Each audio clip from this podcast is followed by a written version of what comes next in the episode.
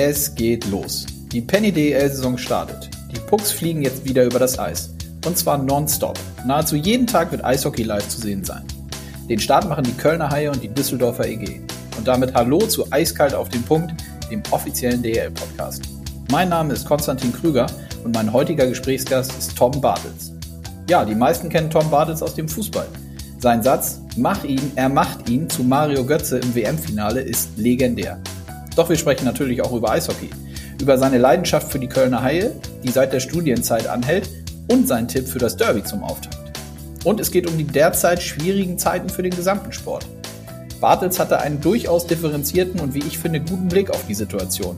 Er erklärt eindrucksvoll, warum die Politik den gesamten Sport nicht außer Acht lassen darf. Denn es gibt eben mehr als den Profisport. Gerade auch der Jugend- und Nachwuchsbereich leidet massiv. Vor allem erklärt Tom mir und euch aber, warum er es so richtig gut findet, dass die Eishockeyzeit wieder beginnt. Und hinten raus sprechen wir noch kurz über Joachim Löw.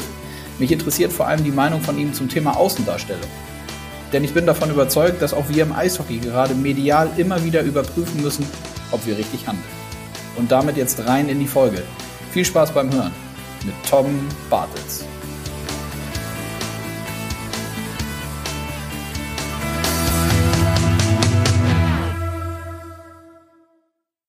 So, und die rote Lampe leuchtet hier bei mir. Das heißt, es geht los. Ich freue mich auf die heutige Folge im Podcast und begrüße meinen heutigen Gesprächsgast und sage Hallo Tom Bartels. Ja, hallo Konstantin. Freut mich sehr, dass ich diese Ehre habe, hier mal dabei zu sein. Ja, vielen Dank, dass das geklappt hat. Ist das, ähm, lass uns mal mit dem Thema Podcast vielleicht anfangen. Der, in wie vielen Podcasts warst du bislang zu Gast?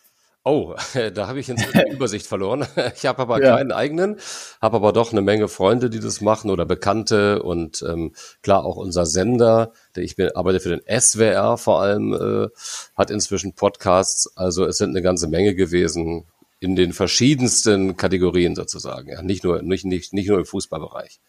Auch im Eishockey? Oder ist Im das Eishockey ist es tatsächlich äh, der erste. Das ist jetzt natürlich, äh, mit, mit Eishockey würde man mich wahrscheinlich jetzt nicht direkt äh, verbinden. ja, aber guck mal, das ist doch gut. Dann haben wir da eine, eine Premiere.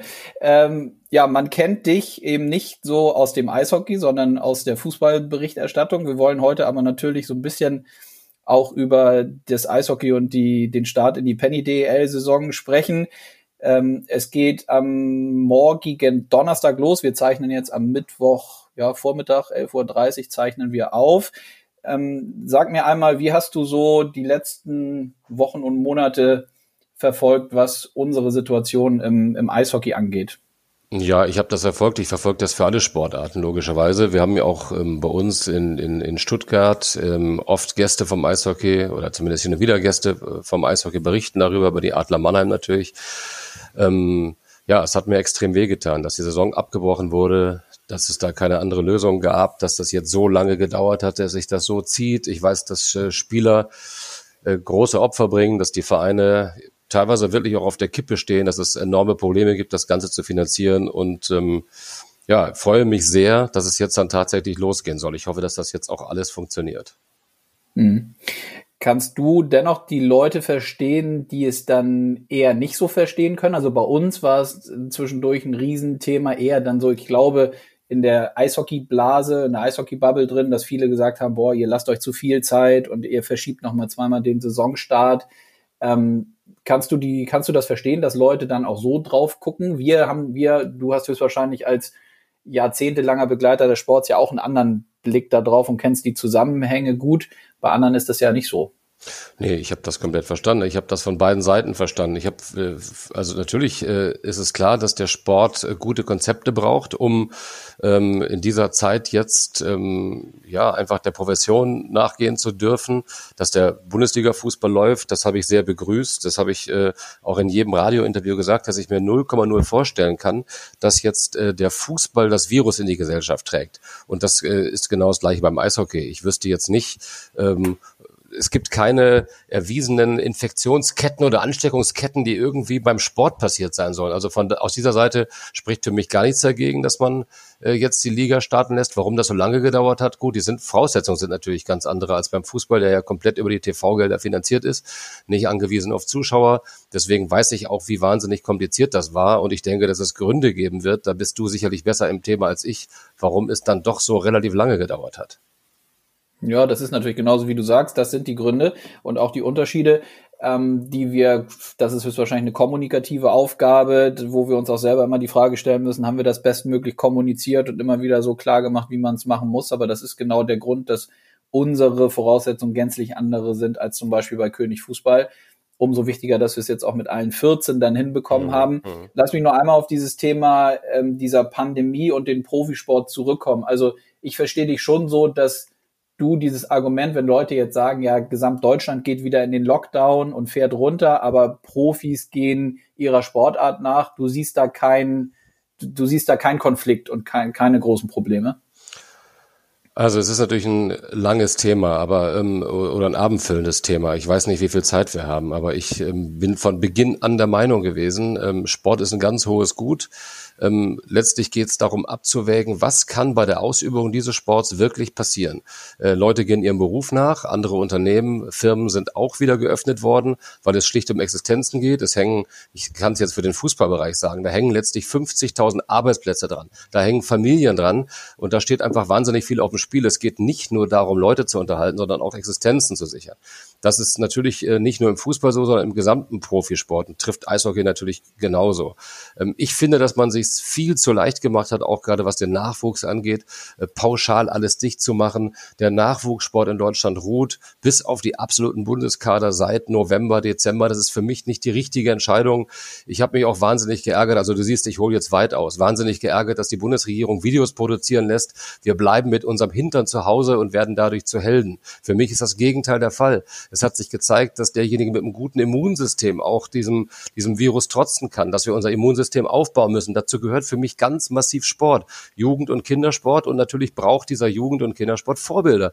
Die findet er im Profibereich, bei Fußballern, bei Eishockeyspielern, bei Basketballspielern und deswegen wünsche ich mir, dass diese Ligen spielen. Denn die Gesundheitsgefährdung für die, die spielen, die ist genauso wie bei anderen Krankheiten. Es gibt keine ähm, also mir keine bekannten Todesfälle unter Sportlern, auch schon gar nicht unter jungen Sportlern. Es gibt schwere Verläufe, aber die gibt es bei anderen Krankheiten auch. Und deswegen finde ich, muss man das Risiko abwägen, wie in allen Teilen der Gesellschaft, in allen Bereichen der Gesellschaft. Und natürlich muss jeder Sportler, wenn er dann in Kontakt kommt mit älteren Leuten, mit seinen Eltern, in ein Altenheim gehen würde, dann muss er aufpassen, sich entweder in Quarantäne begeben vorher oder sich testen lassen. Aber ich glaube, dass wir nicht alles lahmlegen können äh, um diese Pandemie zu stoppen. Ich glaube auch nicht, dass ein Lockdown nach dem anderen die richtige Lösung ist. Das wird natürlich jetzt ganz schnell politisch und ähm, ich versuche auch meine Worte abzuwägen. Ich habe größten Respekt vor diesem Coronavirus. Ich glaube, dass man die ähm, wirklichen ähm, Gruppen, die das betrifft, maximal schützen muss, wie das manche äh, Städte, wie zum Beispiel Tübingen aus meiner Sicht auch vorbildlich machen. Ich glaube, dass das viel mehr die Lösung sein müsste, als immer wieder alles runterzufahren. Und ich leide da mit allen, mit allen Sportlern, mit allen Vereinen und Verbänden, die aus meiner Sicht das alles sehr, sehr ernst nehmen, die, die große Konzepte machen, Hygienekonzepte, wie sie trotzdem ihre Sportart unter wirklich Berücksichtigung aller Sicherheitsaspekte ausüben können. Aber ich finde, wenn es solche Konzepte gibt, dann muss man auch den Mut haben, diese Konzepte durchzuziehen. Mhm. Ja, absolut. Tolle, tolles Plädoyer eigentlich von dir für das ganze Thema Profisport. Und genauso haben wir es in den letzten Tagen und Wochen oder Wochen und Monaten ja auch mit den ganzen Konzepten äh, gemacht und da sehr, sehr viel Kraft und Anstrengung reingesteckt und deswegen glauben wir eben halt auch, dass ähm, es sehr wohl möglich ist und möglich sein muss für uns dann zu starten, was wir jetzt ja auch tun. Ähm, aus ich dem glaube, Fußball, ich glaube, dass man das ja. vielleicht auch nochmal sagt. Ja, es ist doch völlig klar, dass die DEL oder auch die DFL kein Interesse daran haben, diese Treiber dieser Pandemie zu sein. Ja, und dass man alles dafür tun wird, dass das ähm, komplett unter allen Vorschriften, die es gibt und Hygienemaßnahmen abläuft, ja, und dass man wirklich alles tut, ähm, um genau das zu gewährleisten. Ansonsten könnte man nicht dafür sein, sonst könnte man auch nicht spielen. Aber ich bin fest davon überzeugt, dass der Fußball das bislang gut hinbekommen hat und ich traue das der DL natürlich ganz genauso zu. Mhm. Das war wäre mein nächster Punkt gewesen. Du verfolgst den Fußball sehr, sehr hautnah, bist jetzt heute Abend, auch am Mittwochabend, haben wir, bevor die rote Lampe leuchtete, kurz gesprochen, wirst du dich auf den Weg nach Sinsheim machen zum Bundesligaspiel zwischen Hoffenheim und Leipzig. Mhm. Lass uns einmal teilhaben, wie so die, die Arbeit im, im Fußballbusiness sich in den letzten Wochen und Monaten für dich äh, verändert hat in Zeiten von Corona. Ja, schon enorm. Also ich kann erstmal viel später losfahren, weil ich keinen Verkehr habe auf dem Weg zum Stadion. Das ist in Sinsheim ja. nicht ganz so dramatisch wie auf dem Weg nach Dortmund, wo du dann schon gucken musst, dass du zweieinhalb Stunden vorher da bist, weil einfach wenn 80.000 da im Signal Iduna Park sind, äh, kommt man natürlich so, dass man äh, entspannt anfahren kann. Heute Abend reicht im Prinzip fast 19.15 Uhr, 19.30 Uhr sich zu treffen, eine Stunde vorm Spiel. Ich kann keinen Kontakt aufnehmen mit den Spielern oder äh, Trainern etc. Alles nur telefonisch. Das heißt, das kann ich auch jetzt oder von zu Hause machen. Ich kann dort unten mit niemandem sprechen. Die sind abgeschottet. Das ist auch in Ordnung so.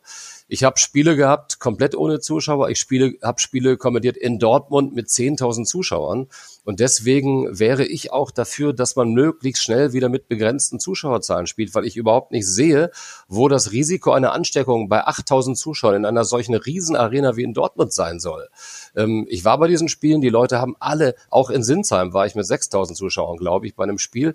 Die Leute sind äh, völlig gewahrte Situation. Die halten Abstand, ähm, die ähm, ähm, fallen nicht in, in Herrschern übereinander her. Wenn Tore fallen, jeder geht äh, respektvoll mit der Situation um, jeder ist dankbar, dass er überhaupt da sein kann, dass er Teil des Ganzen sein durfte. Und bei Geisterspielen ist es skurril. Es ist nichts, was ich noch lange erleben möchte. Klar, das hat sich niemand ausgesucht. Äh, das äh, Virus war irgendwann da, aber es ist trotzdem natürlich, es fühlt sich nicht richtig an, wenn ich im Stadion sitze, ganz ehrlich weil ich da alleine bin, irgendwie das Gefühl habe, okay, ich habe jetzt das Privileg, hier dabei zu sein, aber es wäre halt einfach zu schön, wenn man wenigstens in Maßen auch Fans dieses Erlebnis ähm, gewährleisten könnte. Ähm, ja, ich bin da mehr oder weniger auf der Tribüne alleine mit wenigen Kollegen. Ähm, ansonsten ist der Stuff da, du hörst jedes Wort, was unten gerufen wird. Und das Verrückte ist ja oft, wenn ich ins Stadion fahre, äh, schaue ich auf den benachbarten Baumarkt oder auf den Supermarktplatz und da stapeln sich die Autos und die Leute und äh, da geht man ins Möbelgeschäft. Das ist zwar jetzt dann auch vorbei, aber so war das ja die ganzen letzten Monate. Und das hat sich seltsam angefühlt, weil ich einfach dachte, okay, man kann Fußball spielen. Ich sehe das als ähm, durchaus denkbar an, aber man kann mit Sicherheit auch vor mehr als vor null Zuschauern spielen. Also äh, ja, das ist zumindest meine Überzeugung. Sonst bräuchte man keine Hygiene oder, oder äh, ähnliche Konzepte zu schreiben. Mhm. Produktionstechnisch hat sich aber, wenn wir da noch einmal kurz drauf zu sprechen kommen, weil das ist ja auch ein Thema, womit wir uns mit unserem Medienpartner Telekom Magenta Sport äh, uns irgendwie natürlich sehr viel austauschen und wie die es jetzt machen, hat sich aber von dem, du sagst, Stuff ist dann da, hat sich jetzt vor Ort nicht großartig was verändert, was die Produktionsstandards angeht? Doch, es hat sich schon einiges verändert. Wir sind deutlich weniger Leute. Ähm, wir mhm. haben das auf das Minimum reduziert. Ich habe keinen Redakteur mehr vor Ort, mit dem ich mich austauschen kann. Ich mache das alles telefonisch mit Köln. Ähm, ich habe keinen Interviewer äh, in den meisten Fällen. Das übernehmen meistens die Kollegen vom Radio mit, die äh, ihre Reportage, die haben ja auch Jobsharing. Der eine hat die Reportage abgeschlossen, der macht dann die gesamten Interviews für Hörfunk und Radio. Fragen sprechen wir ab.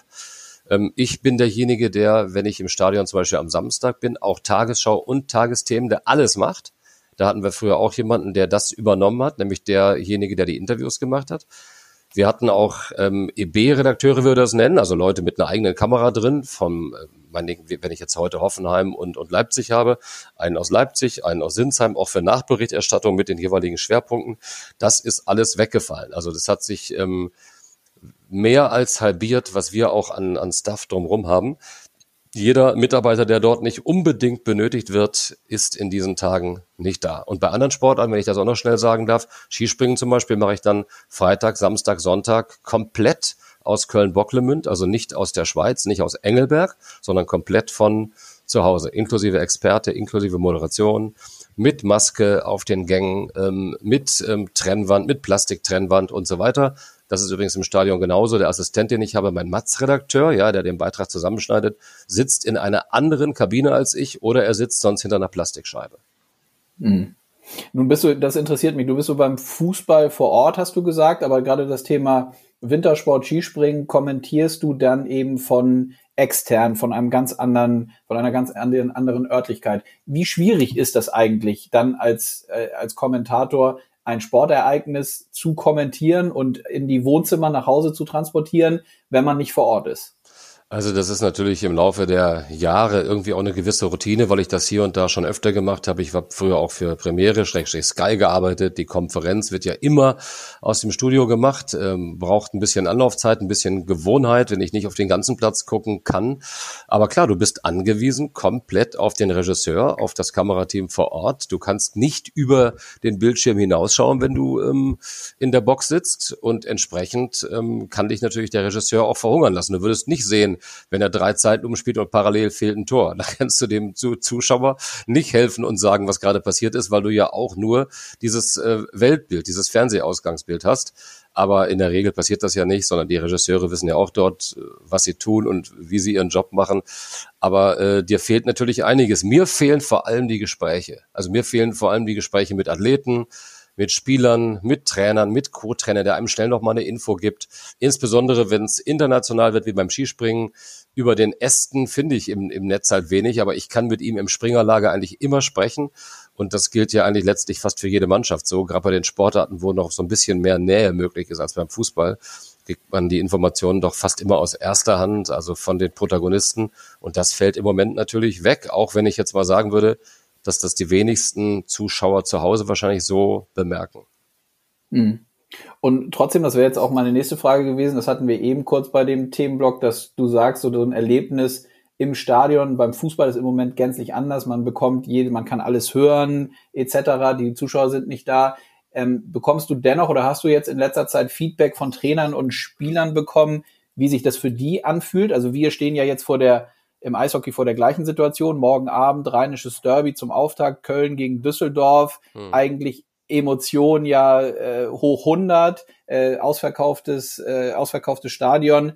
Ähm, ich würde jetzt mal denken, ich bin jetzt selber kein Profisportler gewesen, aber die, die, an der Motivation wird es trotzdem nicht mangeln bei den Spielern. Oder wie hast du aus dem Fußballbereich da Feedback bekommen? Nein, an der Motivation mangelt es überhaupt nicht. Also die Trainer ähm, äh, sagen natürlich, oder die Spieler genauso, sind es natürlich gewohnt aus dem Training, aus einem scharfen Trainingsspiel, klar, oder, oder aus Vorbereitungsspielen, die teilweise unter Ausschuss der Öffentlichkeit laufen. Also ich denke, für die Spieler ist es auch ein kurzer Gewöhnungsprozess, aber danach werden sie mit der Situation klarkommen, weil die einfach auch dankbar sein werden, dass sie wieder spielen dürfen und auch mhm. um Punkte spielen und um Prämien spielen und ein bisschen Geld wenigstens verdienen.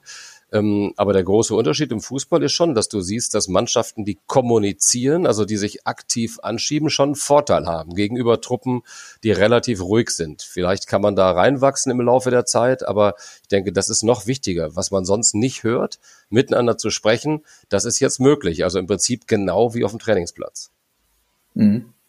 Lass uns einmal ein bisschen stärker zum, zu deiner Verbindung ähm, zum Eishockey kommen. Du bist äh, Sympathisant von den Kölner Hain, ist das richtig? Bin ich da richtig informiert? Kann man das so sagen? Ja, das kann man so sagen. Also ich, gut, ich natürlich versuche ich neutral zu sein, wenn ich in Stuttgart moderiere. Die Adler Mannheim ne, verfolge ich natürlich auch, ja. also so positiv wie möglich. Aber ich bin halt nach Köln gekommen im Studium äh, in den 80er Jahren. Da waren die Kölner noch eine Mannschaft, die auch regelmäßig Meister werden konnte äh, und ähm, ja, habe natürlich das alles damals verfolgt, ne? also mit ähm, und, und, und viele, viele Spieler verfolgt, ob, ob äh, gut, die Namen werden dir ja alle was sagen, ne? von, von Miro Sikora bis Thomas Brandl, mit denen ich später mhm. dann auch äh, Golf gespielt habe und ähm, Peppi heiß im Tor und äh, also gut, jetzt bis zur heutigen Generation über Mirko Lüdemann bis zu Moritz Müller, die habe ich natürlich verfolgt und wenn du in so einer Stadt lebst wie in Köln und Sport studierst, dann gehst du mit deinen Kommilitonen öfter mal zu den Haien, ähm,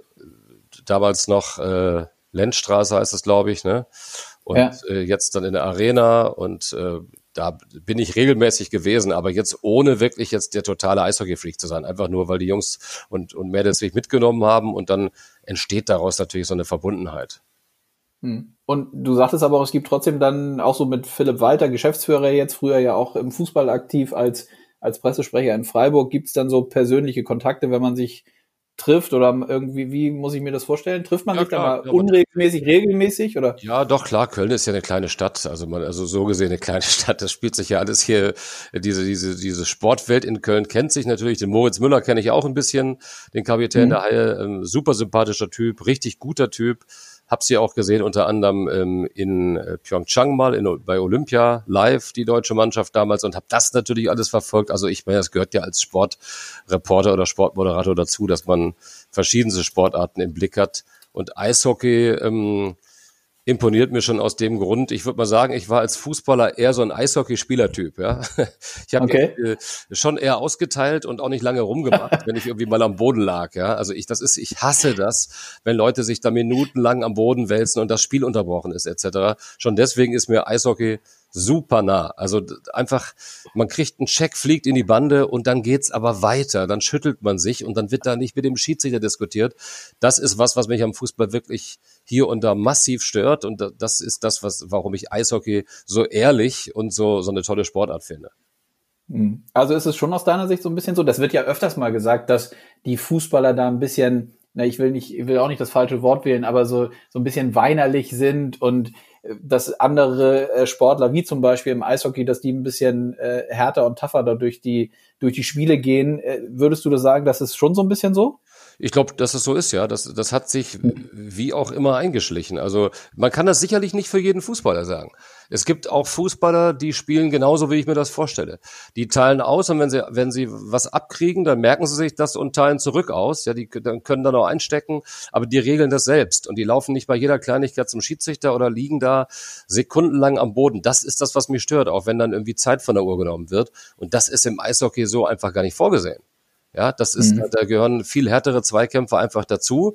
Das würde ich mir schon im Fußball manchmal wünschen. Nochmal, ich, das würde ich jetzt nicht für jeden Spieler sagen wollen, aber es gibt einige, ähm, wo das extrem anstrengend ist. Und wenn sich das im Laufe eines Spiels dann summiert, dann ist es zäh. Und so ein Eishockeyspiel gibt's nicht. Ne? Also im Eishockey, ja. da knallt man gegen andere, dann geht's weiter und wer über die Stränge schlägt, der kriegt eine Strafe, aber dann fährt der halt auch zur Strafbank und sitzt dann da. Da wird dann nicht eine Stunde diskutiert. Das ist genau das, was mich stört. Strafe nach einem harten Foul, akzeptieren, Strafbank, weg, Feierabend, danach kommt er zurück. So mhm. stelle ich mir das vor, dass das nicht immer minutenlange Unterbrechungen äh, nach sich zieht, wenn irgendwie jemand mal etwas härter getroffen wird. Das heißt, dann bist du eher so was, wenn wir beim Fußball nochmal sind, bist du eher so der Sympathisant für die englische Linie, wie die so in der Liga pfeifen. Da gibt's ja, wenn man sich Fußball anguckt, gibt's ja schon mal Spiele, wo man sagt so, okay, also das wäre jetzt in der Bundesliga definitiv abgepfiffen worden. Ja, oder sag mal so, ich bin nicht dafür, dass jemand brutal spielt. Aber wenn es einen Foul gibt, dann muss es danach immer weitergehen. Und ich, ich mag die Spiele nicht, wo permanent mit dem Schiedsrichter diskutiert wird. So würde ich es mal, hm. zusammen, so würde ich es mal zusammenfassen. Also wo der Schiedsrichter auch als Autorität geschätzt wird, das ist in amerikanischen Sportarten einfach viel besser geregelt als bei uns. Der mhm. Schiedsrichter ist dann nicht antastbar. Das passiert sicherlich im Eishockey auch mal, dass es da eskaliert, aber nicht permanent und nicht so oft wie beim Fußball. Lass uns noch einmal auf Köln und die Kölner Haie zurückkommen. Du sagst, du, du, du lebst ja auch in Köln mit der mhm. Familie. Äh, wie hat man, wie hast du das wahrgenommen, was so die, was bei den Haien so in den letzten Tagen und Wochen auch in Zeiten von Corona abgelaufen ist, bis hin zu ja wirklich unglaublichen äh, Unterstützungsaktionen von auch äh, Fußballern wie Lukas Podolski, der sich mhm. nochmal stark gemacht hat.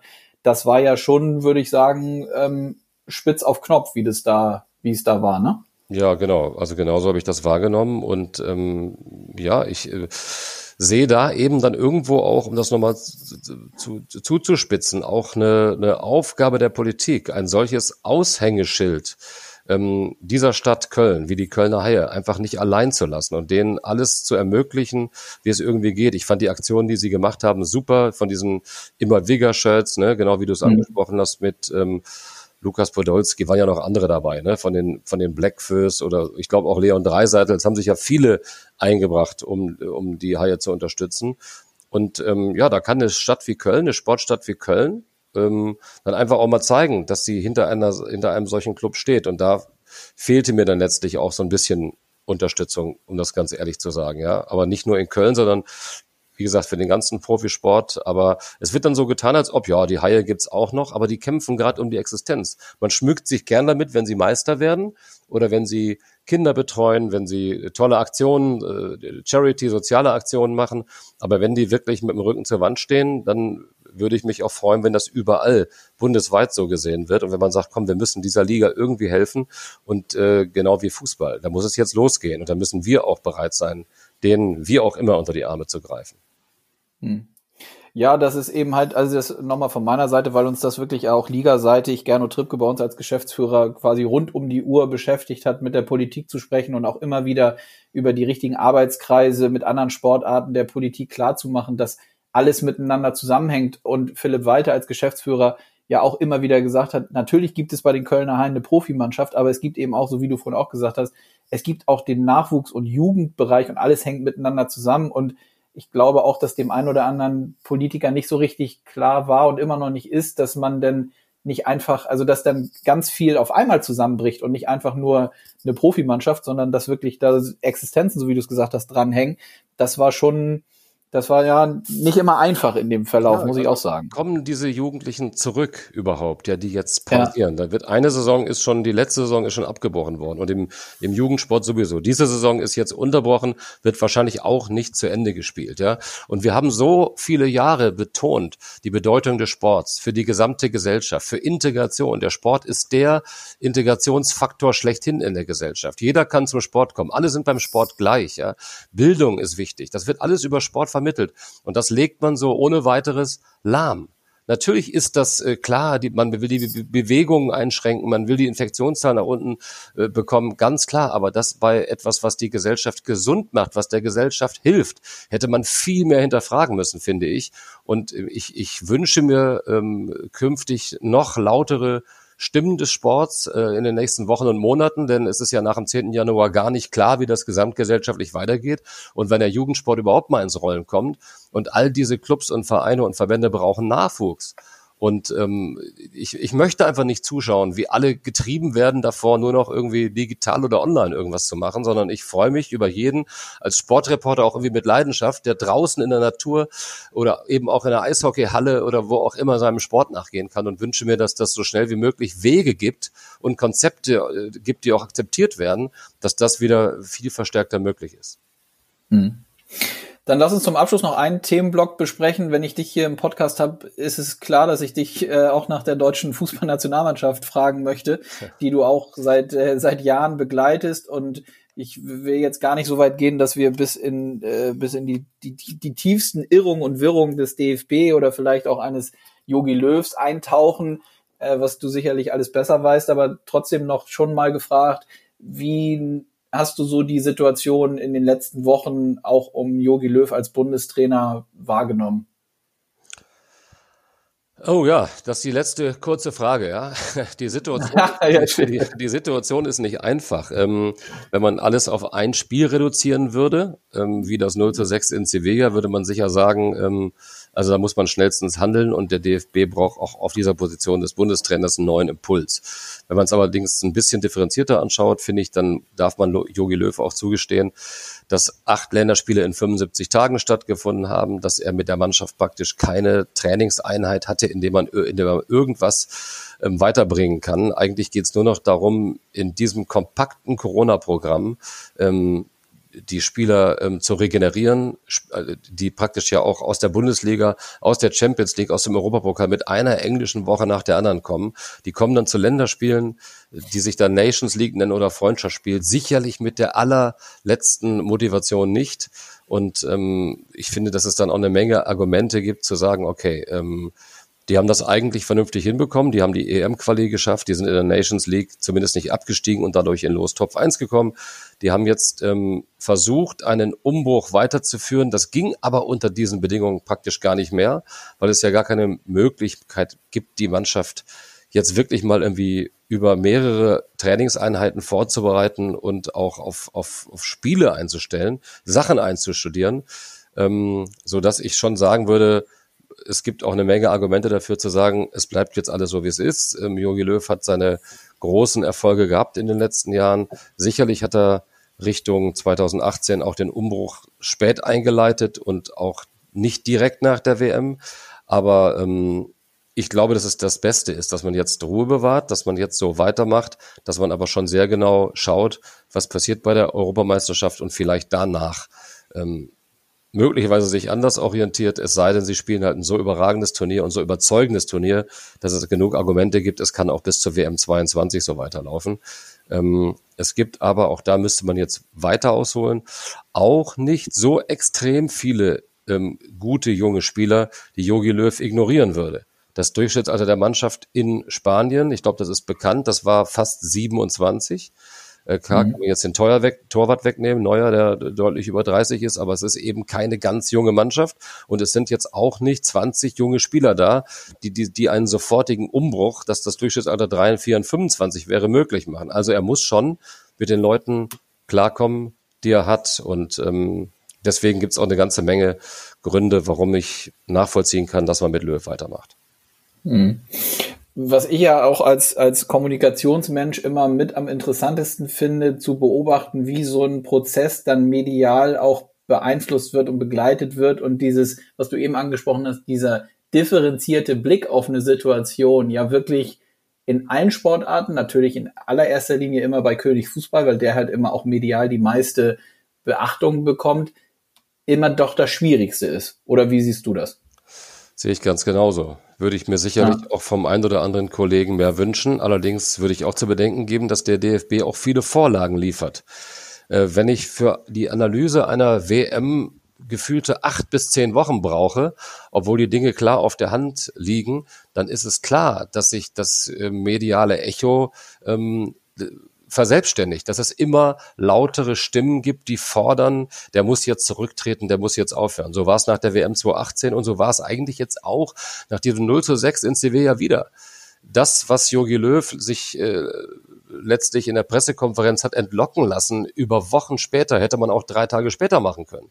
Er hat zwar gesprochen nach dem 0 zu 6 in der Pressekonferenz und glaube ich auch noch mal kurz am Flughafen und bei uns im, im Fernsehen, aber dann, dann, wenn sich die Dinge aufschaukeln und viele Leute ihre Meinung sagen, ähm, sich nochmal hinzustellen, in welchem Forum auch immer, es muss gar keine Pressekonferenz sein, es kann auch irgendwo, ähm, keine Ahnung, beim, beim DFB ähm, eine kurze Einladung für Journalisten geben, ähm, wie man das heute macht, per Videoschalte, ich weiß es nicht, es hätte sicherlich Möglichkeiten gegeben, aber das relativ zeitnah aufzuarbeiten und die Dinge nicht drei Wochen laufen zu lassen, dann spricht erst Bierhoff, dann spricht Bierhoff nochmal in der Fernsehsendung und dann kommt Jogi Löw, dann sind aber alle Abrechnungen schon geschrieben. Ich glaube, wenn man das äh, kommunikativ besser steuert, dann äh, hätte es längst auch nicht diese Welle gegeben, sondern hätte man Dinge schneller einordnen und relativieren können. Das ist zumindest meine Überzeugung. Also Kommunikation ist in der Tat das A und O, erst recht ähm, an der Spitze eines solchen Verbandes oder als Trainer der deutschen Nationalmannschaft im Fußball. Mhm. Also da nur noch einmal nachgefragt, würdest du schon sagen, ich habe es ja so wahrgenommen, dass er selber sagt, ich gebe den Takt vor, wann ich spreche. Das ist ja durchaus legitim, dass er das sagt. Aber man kann ja die andere Seite, eben die Medien und die Berichterstattung nicht gänzlich außer Acht lassen. Wenn man, in, wenn man der DFB ist und Nationaltrainer, würdest du schon sagen, wenn er sich zwischendurch einfach, einfach mal in Anführungszeichen nochmal geäußert hätte, hätte man viele Themen abräumen können. Ja, das glaube ich zu 100 Prozent. Denn wenn er sich die Umfrage anschaut, äh, die Umfragewerte anschaut, Jogi Löw, wie viel Zustimmung er noch hat, dann kommen diese schlechten Werte meiner Ansicht nach vor allem oder auch mit dadurch zustande, dass sich äh, über, wenn, wenn drei Wochen nichts zu hören ist und jemand abtaucht, dann äh, sagt man, okay, komm, das interessiert ihn doch sowieso alles nicht mehr oder keine Ahnung, was der wieder macht. Der lebt in seiner Wolke. Das ist genau der Eindruck, der dann entsteht.